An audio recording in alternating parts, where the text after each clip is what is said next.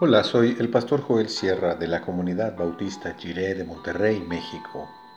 Gracias por escuchar esta breve reflexión devocional. Y que el Señor te bendiga ahora y siempre.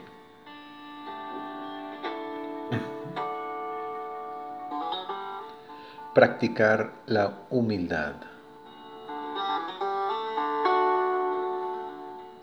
Dice Filipenses 2, del 5 al 8, en la versión La Palabra.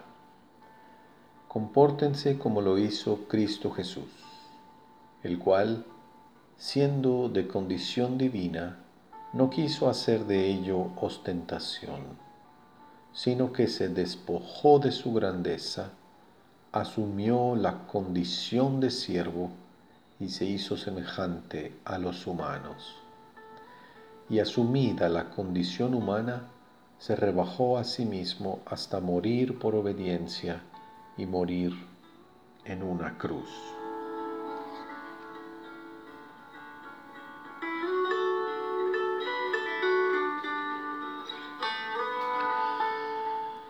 Desde sus primeros días, la fe cristiana se ha expresado en cánticos de adoración a Cristo. En Filipenses 2 tenemos uno de esos primeros cantos que usaban las comunidades cristianas para expresar su adoración. El apóstol Pablo insertó en la redacción de su carta a los filipenses este himno, que seguramente era bien conocido por sus lectores. Es un himno de dos estrofas. La primera, que es la que estamos leyendo hoy, tiene claramente un movimiento hacia abajo. Comienza en la mayor altura posible, en la condición divina.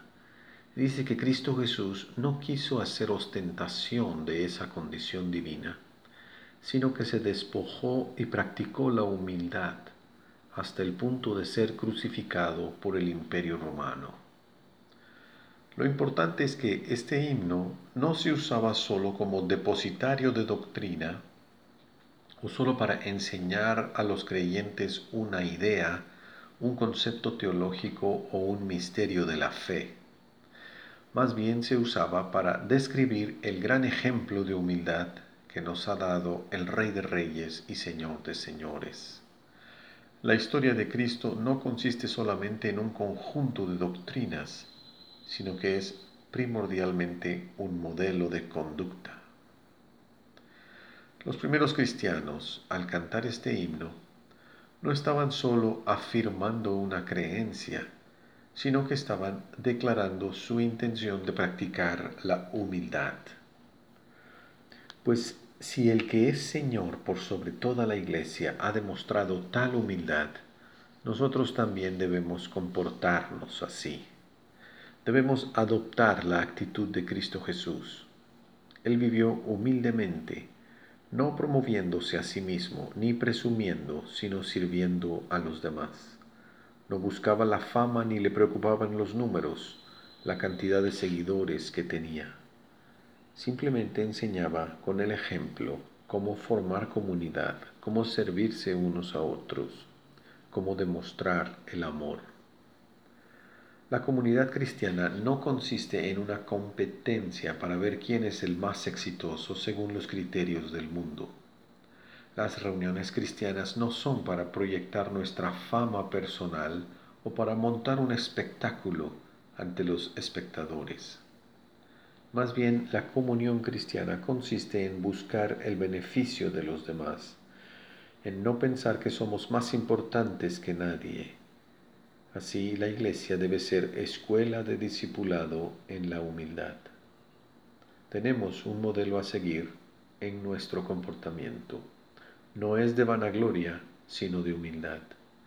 Por eso es tan importante la función que realiza la comunidad de fe en nuestra vida.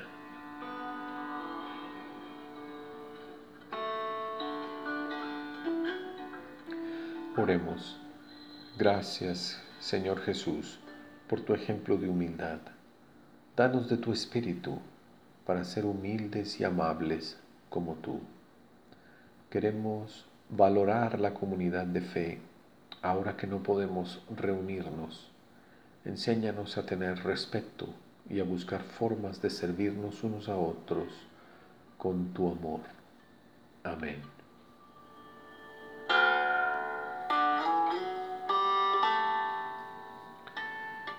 La verdadera sabiduría consiste en considerar el inmenso amor de Dios por la humanidad.